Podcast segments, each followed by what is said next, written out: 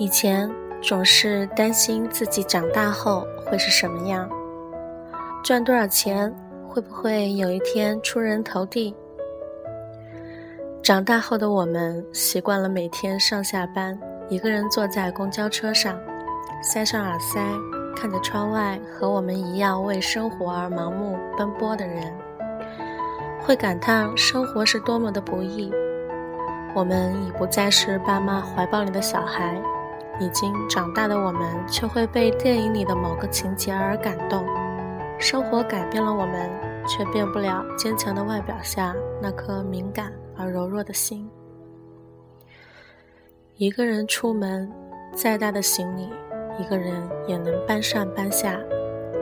生病自己买药，一切过不去的心情，睡一觉就好。一个人逛路边的小店，一个人看场电影。